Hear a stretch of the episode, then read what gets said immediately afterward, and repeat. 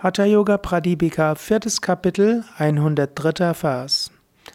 Iti nada nusandhanam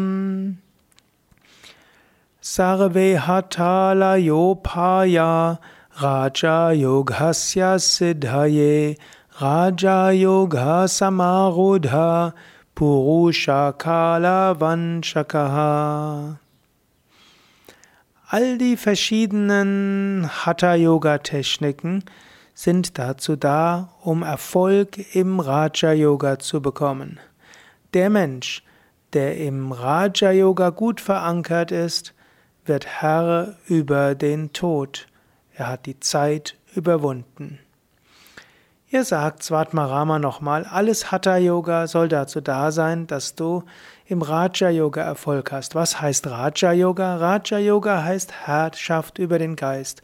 Raja-Yoga heißt die Verwirklichung deiner wahren Natur.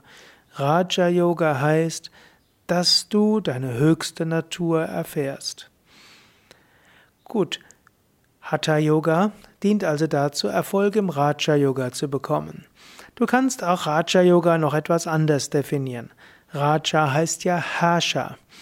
Wenn du Emotionen hilflos ausgeliefert bist, wenn du nicht weiter weißt, wenn du vollkommen unruhig bist, dann kann es helfen, Hatha Yoga zu üben.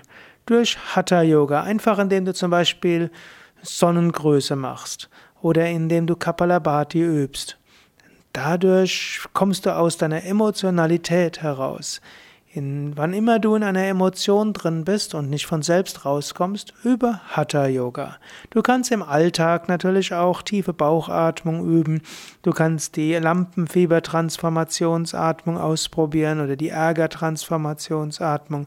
Oder du kannst dich einfach auf den Atem konzentrieren.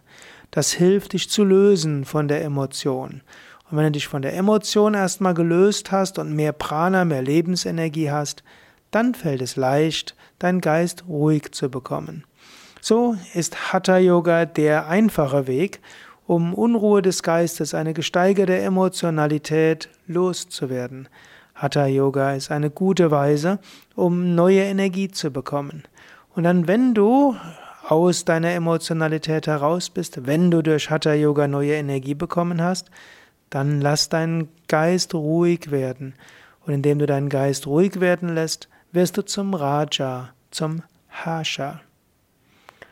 Du kannst auch zum Herrscher werden im Alltag. Manchmal geht es auch ohne zusätzliche Hatha-Yoga-Techniken. Zum Beispiel angenommen, du ärgerst dich über etwas. Dann nimm das zur Kenntnis und sei dir bewusst, jede Emotion ist Ausdruck von einem inneren Anliegen. Du ärgerst dich über etwas. Nimm es zur Kenntnis. Ah, da ist der Gerechtigkeitssinn stark geworden. Da, hallo Gerechtigkeitssinn. Schön, dass du da bist. Schön, dass du mich darauf aufmerksam machst. Schön, dass du mich mit Massivität aufmerksam machst, das mit Emotionen verbindest. Indem du das so anerkennst und indem du es wahrnimmst, bist du schon draußen. Oft reicht es da aus, das einfach nur zu erfahren. Und eventuell musst du dann auch noch zum nächsten kommen. Ja, danke für deine Information. Und dann kannst du sagen, ja, Mitgefühl, du wolltest auch etwas dazu sagen. Ja, du willst verstehen, du bist den Mensch verstehen. Du weißt, der Mensch hat es gut gemeint, auch wenn es dumm rausgekommen ist. So, und jetzt, indem du Mitgefühl, mit Gerechtigkeitssinn zusammen hast, wirst du die Führungsperson. Du bist der Raja. Und so bist du nicht mehr in der Identifikation dort drin.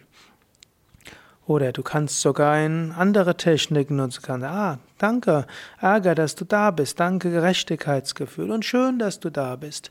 Und auf einer oberflächlichen Ebene ist jetzt mein Gerechtigkeitssinn da. Aber tief von innen heraus ist Verständnis, Freude und Liebe da. Auf einer oberflächlichen Weise weiß ich gar nicht, was das Ganze soll. Auf einer tieferen Ebene bleibe ich in der Liebe, bleibe ich in der Verbundenheit, bin ich stets da im Hier und Jetzt, in der Liebe, in der Einheit.